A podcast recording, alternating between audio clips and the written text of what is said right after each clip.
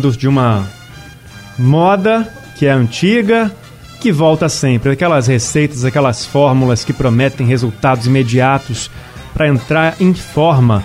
As academias reabriram as portas nessa semana, na região metropolitana do Recife, pelo menos, e as atividades ao ar livre foram liberadas há pouco tempo. Até então, o único jeito de manter o corpo em movimento era improvisando em casa mesmo. É, Leandro, verdade, viu? Para muita gente foi difícil manter aí os exercícios em casa e principalmente a dieta. Muitas pessoas ganharam peso, outras perderam também porque conseguiram se alimentar melhor. E agora a gente está de volta, né, com os exercícios liberados e aí muita gente quer ter de volta o corpo ou o peso, vamos dizer assim, pré-pandemia. E aí, para fazer isso, correndo atrás disso, muita gente pode cair, infelizmente, naquelas promessas de corpo ideal num tempo recorde. Um risco para a saúde se isso não for feito com acompanhamento profissional e da maneira correta. E aí a gente convidou o educador físico, especialista em avaliação da performance humana, especialista em fisiologia do esforço, mestre em ebiatria pela UPE e coordenador do projeto Doce Vida da UPE, Universidade de Pernambuco, Cláudio Barnabé. Boa tarde, professor, seja bem-vindo. Muito boa tarde, Anne, boa tarde, Leandro. É um prazer enorme estar aqui com vocês novamente. Muitíssimo obrigado. Obrigada, professor Cláudio, por estar com a gente também aqui nesse consultório. Muito importante para que as pessoas tenham essa orientação né, dos exercícios. Mas quem também está com a gente é a especialista em nutrição esportiva, a Luciana Santana. Luciana, muito boa tarde, seja bem-vinda ao consultório do Rádio Livre. Oi, Anne, boa tarde. Um prazer novamente participar aí com vocês do consultório. Luciana, boa tarde para você também. Prazer também é nosso. E a gente lembra você, ouvinte, que você pode participar também dessa conversa pelo painel interativo no site ou no aplicativo da Rádio Jornal.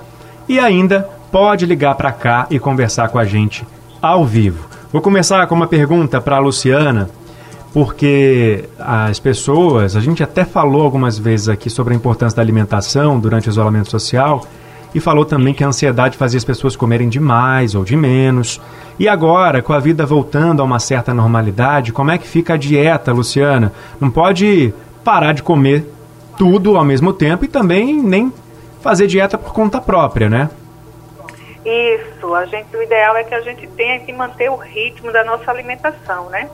E aí, mesmo nesse período onde a gente teve aí um, um aumento dessa ansiedade, o ideal é que a gente tivesse optado por alimentos que dessem um pouco mais de saciedade, né? Para controlar esse impulso da fome. E agora, voltando ao normal, a gente precisa sempre manter o equilíbrio, né?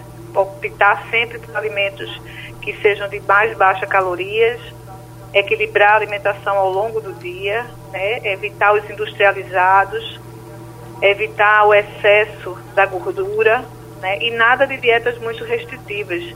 A gente está num momento onde a gente precisa muito né, das vitaminas e dos minerais.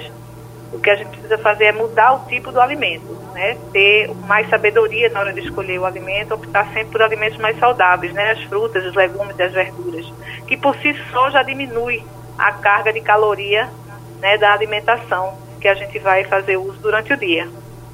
Anne, é, e com relação à alimentação que a Luciana está falando, não é só a dieta que vai, por exemplo, fazer você voltar a um peso. Né? A gente sabe que é muito importante também aliar a atividade física, o exercício físico. E é por isso que eu passo agora a bola para o Cláudio Barnabé, porque, Cláudio, do mesmo jeito que muitas pessoas correm para as dietas milagrosas, aquelas que parecem assim ser a solução, né? Serem a solução para a gente. Tipo, perca 5 quilos em um mês, 6 quilos em um mês, 10 quilos em um mês. E a pessoa, pronto, engordei 5, vou fazer essa dieta milagrosa e vou conseguir também perder meu peso. Do mesmo jeito que tem essas essas dietas, tem também os treinos que você vai trincar a barriga em três semanas, que você vai emagrecer muito em um mês. E eu queria saber de você quais são as orientações agora para quem está voltando, tanto para quem fazia já exercício em casa, quem continuou fazendo, e para quem não fazia nada também. Pois é, Anne, é, esse é um comportamento muito comum das pessoas, né, o imediatismo.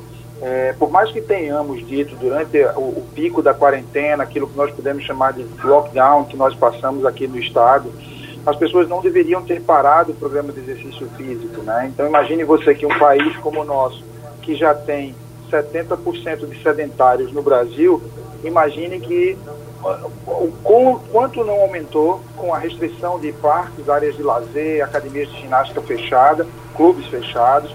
Então imagine que essas pessoas, sendo submetidas ao estresse do lockdown, à ansiedade, elas devem ter recorrido naturalmente a uma prevalência importante de aumento de peso. Então recorrer às, como o Leandro falou muito bem, às modas antigas de emagrecimento rápido realmente geram muitos mais problemas físicos, alterações físicas e alterações psicológicas, inclusive, do que propriamente causam é, resultados. Só para você ter ideia, a literatura científica é pródiga em mostrar que não existe um programa saudável de emagrecimento quando o indivíduo perde mais que 4 quilos por mês. Perder mais de um quilo por semana significa, significa que o indivíduo perdeu tecido nobre, desidratou, e as alterações físicas podem ir desde alterações no coração, causando batimentos cardíacos regulares, alterações hepáticas que diminuem o metabolismo das gorduras, alteração na libido, diminuindo a, uma diminuição importante no desejo sexual, causando anemia, alteração de sais minerais, causando cãibra, mal-estar, fraqueza, aumento de flacidez, porque o indivíduo vai perder massa muscular e vai manter a quantidade de gordura, diminuição do metabolismo, diminuindo a queima das gorduras, o que vai proporcionar que o indivíduo comer qualquer outra coisa, ele vai fazer lipogênese, ou seja, construção de gordura, aumenta a prisão de ventre, diminui a, a, a, aumenta a fraqueza nas unhas, diminui, aumenta a queda de cabelo. Então, nós ouvimos demais as pessoas referindo queda de cabelo agora durante o lockdown.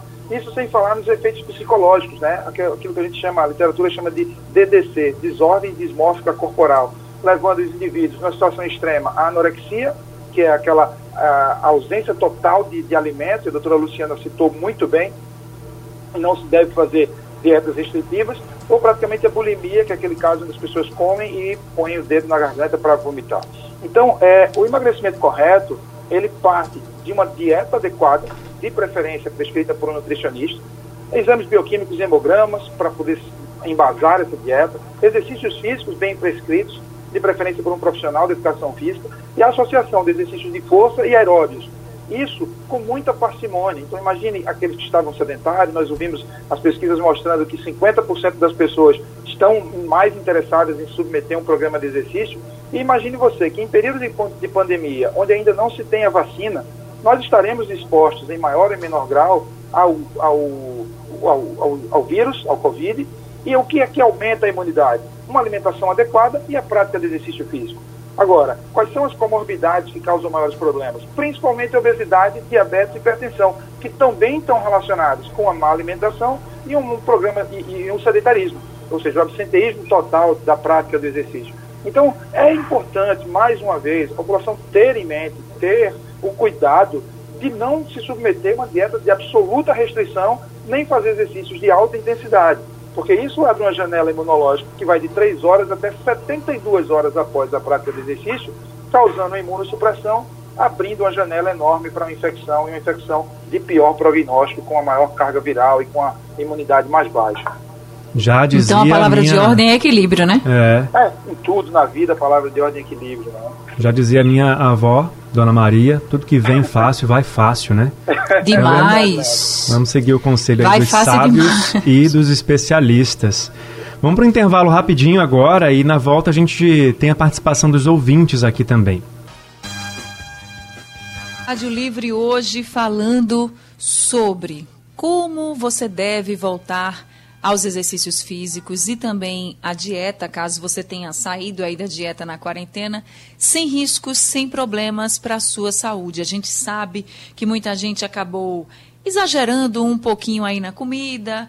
Teve gente também que não conseguiu fazer exercícios durante a quarentena enquanto estava em casa e acabou aí ficando sedentário e agora está com vontade de voltar, já se pesou, está preocupado, não sabe como fazer.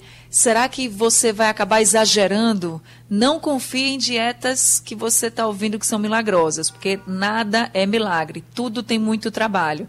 E também não vá com muita sede ao pote na questão dos exercícios. A palavra de ordem é equilíbrio. E quem disse isso foram os nossos especialistas que estão conversando com a gente hoje. A Luciana Santana, nutricionista, especialista em nutrição esportiva, e também o educador físico Cláudio Barnabé, ele que é especialista em avaliação da performance humana e em fisiologia do esforço. Para a gente já começar esse consultório com a participação dos nossos ouvintes, porque todo mundo pode participar com a gente, eu já vou chamar o Jonas Alves de Bairro Novo, Olinda, que está ao telefone com a gente. Jonas, muito boa tarde para você. Boa tarde, internacional, Leandro. Boa Oi. tarde, garota. Boa tarde. Boa, tarde. Boa tarde, doutora Luciana, e boa tarde, professor Cláudio Barnabé. Boa tarde, tarde, dona. querido. Professor, é o seguinte, a minha pergunta é o seguinte, estou numa dúvida aqui. Eu tenho 84 anos, bem vividos, certo? Há 34 anos que eu, eu faço participo de corrida, principalmente corrida das pontes. Então, eu estou preparado. Agora, no de início, disseram que essa, eh, aliás, estava programada que era para 29 de março. Aí foi adiada para 29 de julho agora. E, e eu já soube que vai ser no dia 13 de dezembro. O que é que o, o- o senhor acha sobre essa corrida? Outra coisa, quanto a esse, esse tempo que eu passo em preparação de corrida, meu peso sempre foi, não passo de 50, 51 quilos. Já me disseram que eu sou o ectomorfo. Que diabo é isso? Obrigado. Vamos lá saber então agora. Pode começar, Luciana? Eu, eu, eu ouvi a pergunta bem dele direito, Anne. Eu vi ele, ele focado como ele começaria o retorno à atividade física, né? Isso. E no final ele falou sobre a questão do peso. Porque ele disse Ah. que não passa de 51 quilos. É, ele faz um, um- ele pratica um esporte é, de alto rendimento, né? Onde a perda calórica é muito alta. E aí, para ele ter uma, uma- um rendimento melhor, realmente ele não pode ter um, um volume grande de massa muscular, né? Normalmente os corredores são mais fininhos mesmo. Isso é uma característica da própria atividade física que ele desempenha. Né? Ele vai precisar ter uma alimentação equilibrada, né? Uma reposição com relação aos carboidratos e às calorias, de acordo com o que ele perde normalmente na época do treino, né? A reposição, a hidratação também é importante. É, e a base da alimentação dele ser carboidrato complexo, né? É a raiz, é a macaxeira, é, é o cuscuz, é o inhame, é a batata doce, para que ele reponha essa caloria da melhor forma, né? Com calorias de, de que a gente fala de melhor qualidade, né? Agora, Tá em relação certo. ao peso, é a, a própria característica do esporte, e aí Cláudio vai falar com mais ênfase do que eu, é difícil um corredor, né, fazer bons tempos e ele ter muita massa. Na verdade, o corredor normalmente ele tem menos massa muscular para ele poder ter mais velocidade e mais fluidez, né, na sua corrida. Tá certo. Agora, com relação a essa volta dos exercícios, Cláudio Barnabé. Obrigado, Anne. É verdade, doutora Luciana. É, quando ele- alguém disse para ele que ele era ectomórfico, ele disse que danado é isso. Isso é uma classificação por somatotipia ou somatocarta, somatocarta, que classifica as pessoas como mesomórficas ou endomórficas ou ectomórficas. O ectomorfo é aquele indivíduo mais lânguido, ele é mais alto e fino. Como a doutora Luciana já falou muito bem, é uma característica física, é um fenótipo que, que melhor se adequa às corridas, tem menos massa muscular de fato. Algumas observações precisam ser feitas com relação ao, ao Jonas. É, infelizmente, ele só deu peso, não deu altura, para a gente saber se de fato ele é ectomórfico, é, embora não sejam só essas as características que a gente precisaria para classificar por relação à fototipia. Mas o- as observações que têm que ser feitas, primeiro, ele é corredor, então ele precisa, não existe a, a previsão, nenhuma previsão, de a gente ainda tirar a máscara. Então essa é a pergunta de um milhão, quando a máscara vai sair? Só quando tiver vacina. Então acaba de sair um- uma pesquisa suíça, e esse estudo publicado numa revista de muita relevância, que é Clinical Infectious Disease, então mostra que indivíduos que usaram máscara, não fizeram esse, esse estudo observacional no batalhão do Exército, então os indivíduos que usaram máscara tiveram menor, é, tiveram, não tiveram sintomas ou tiveram melhor capacidade, melhor prognóstico de evolução da doença. Então imagine você que é correr usando a máscara. Então ele aumenta a concentração de CO2, aumenta a concentração, diminui a concentração de O2, vai aumentar a narcose, então de, é, aumenta a sensação de cansaço, fraqueza, sonolência. As corridas, ele me perguntou também sobre a corrida das pontes, o que é que eu acho. É de muita lucidez ter sido prorrogada. Assim, o Japão hoje já pensa, inclusive, em cancelar as Olimpíadas. Um estudo muito importante agora, é uma das coisas que eu estou estudando, é exercício Covid. Um estudo muito importante recente agora de maio mostra que indivíduos corredores, jogadores de futebol, têm uma maior probabilidade, em caso de contágio, de ter um prognóstico mais complicado, porque a infecção que poderia ser de trato respiratório superior desce para as vias aéreas inferiores e, com consequente, pior prognóstico de melhora, né? Os casos de infecção de pulmão, indivíduos que vão até ventiladores na UTI. Então, Jonas, você tem 84 quilos, tem um peso muito baixo, precisa, como a doutora Luciana falou, fazer uma excelente alimentação em termos de carboidrato, além de alimentos antioxidantes, alimentos com, com, com capacidades antivirais também, porque a gente não tem é, ainda a vacina em vista, utilizar a máscara e praticar o distanciamento social. É isso que tem que ser feito. Agora, parar o exercício, não. Se eu posso te dar uma recomendação, volte numa carga menor do que você estava fazendo. Aumente o seu tempo, não tente bater os seus recordes, diminua aquele tempo, inclusive pela metade, porque você vai fazer com a máscara, comece com 10, 15, 20, 30 minutos, até você voltar a fazer o seu tempo que fazia na Corrida das Pontes, que é uma corrida de 10 km. Só para deixar claro, a pessoa que é ectomorfo é só uma classificação do tipo físico da pessoa, não é uma doença, um problema, não, de jeito né? nenhum, de jeito nenhum. Certo. Agora tem claro, um, nome, um, um, nome desse, assusta, né? Quem é que não se assusta, né? Não é doença não, não é doença não, por favor. Bom, a gente está com outro ouvinte que é o Marcelo Nunes, de Vila dos Carneiros. Boa tarde, Marcelo. Boa tarde, queridos. Boa tarde, ouvintes. Boa é, tarde, Marcelo. Eu, é, satisfação em falar na Rádio Jornal para tirar uma dúvida minha. Sabe?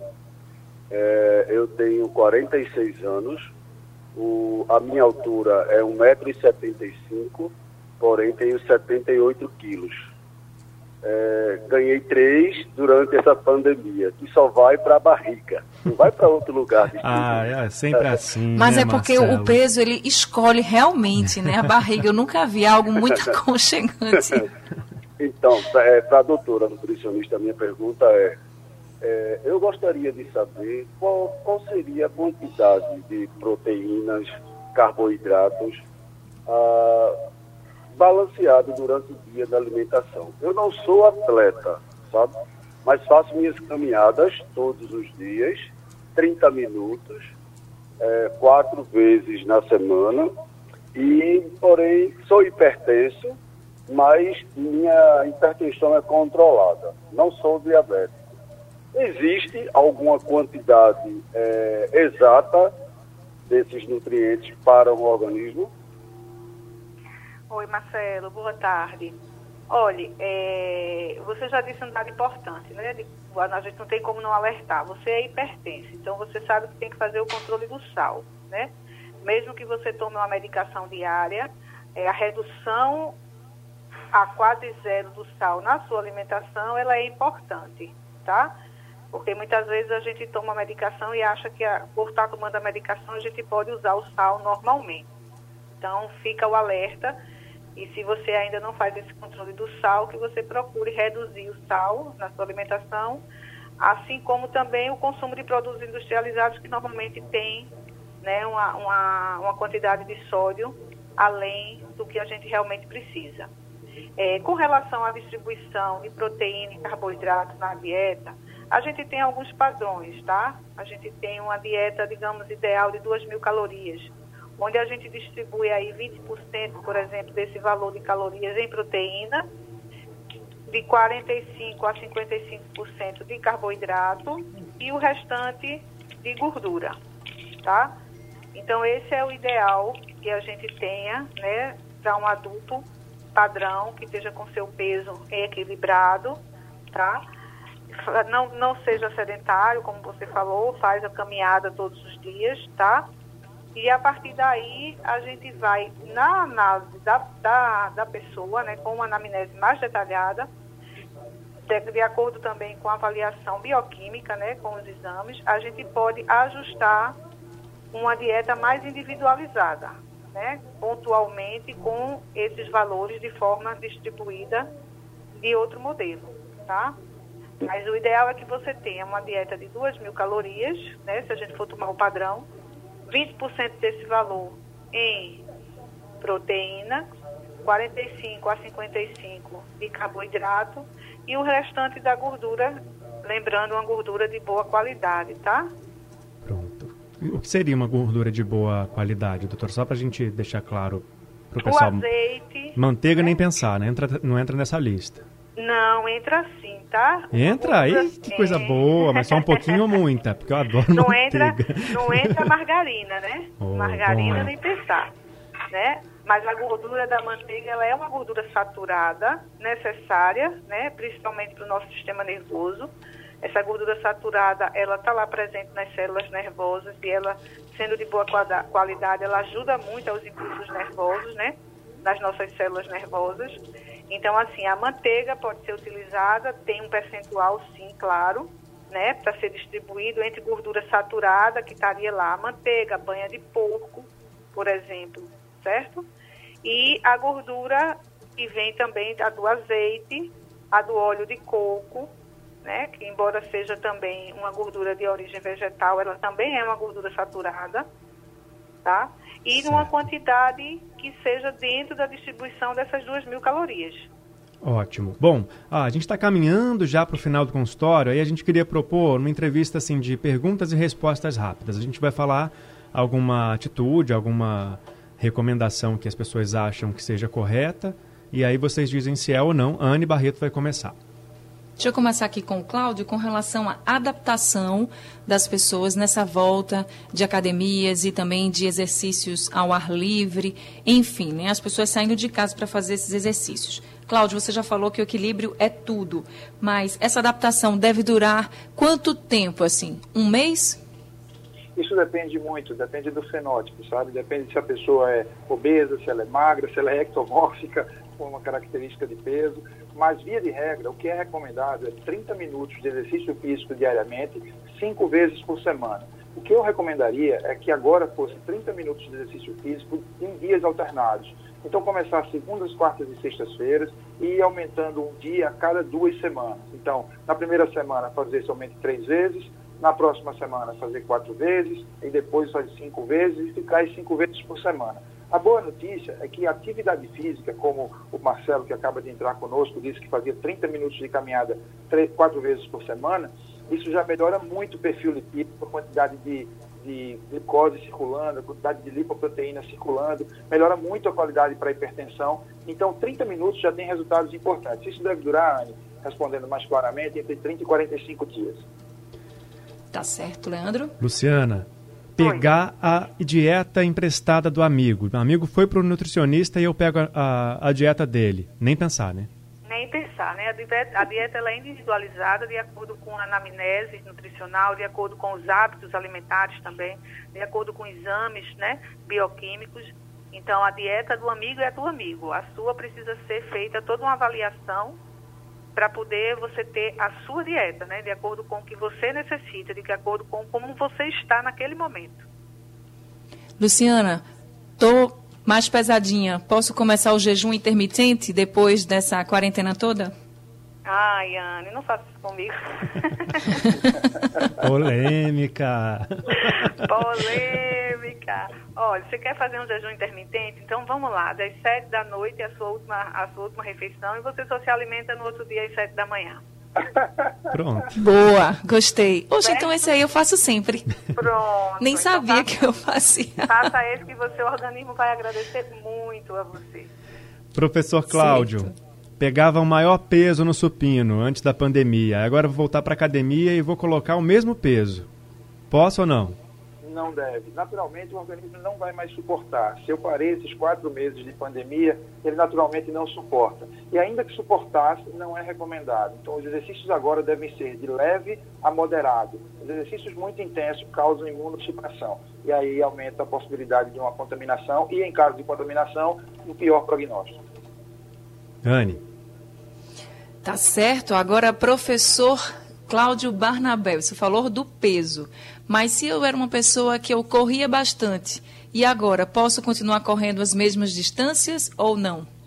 O recomendado, mais uma vez, é exercício moderado. Lembrando que essas pessoas terão que fazer exercícios de máscara, salvo se elas tiverem uma, uma condição de correr dentro de casa, numa esteira ergométrica, por exemplo, elas vão poder fazer sem a sua máscara.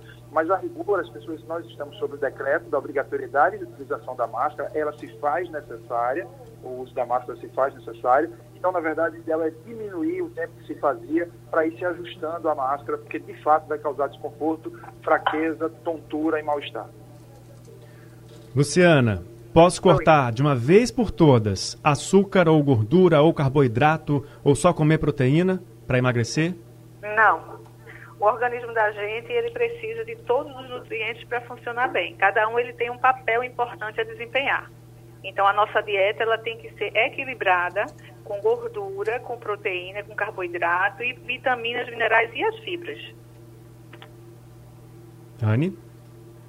Agora, professor Cláudio, o senhor falou da questão dos exercícios de 30 a 45 minutos no máximo, né?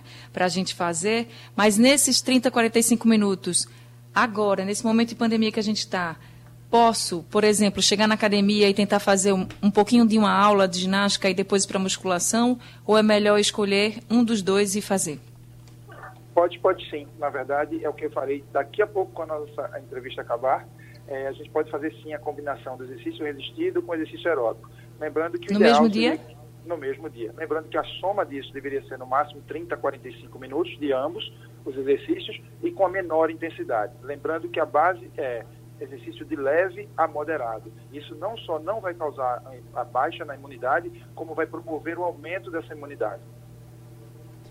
Leandro? É isso, nosso tempo acabou, infelizmente. Dava para fazer mais um monte de pergunta, mas não tem problema. Qualquer dia desse a gente conversa mais sobre esse assunto. Luciana Santana, nutricionista, muito obrigado pela sua participação no nosso consultório. Obrigada a vocês, Leandro. Um abraço, Anne. Um abraço, Luciana. Muito obrigada mais uma vez. Professor Cláudio Barnabé também, muito obrigada por todas as orientações aqui no Rádio Livre. Eu vos agradeço demais, Dani, Leandro. Um abraço fraternal para a doutora Luciana. É sempre um prazer, queridos. Boa tarde a todos. Muito obrigado, Cláudio, também pela participação. Boa tarde, bom retorno às atividades.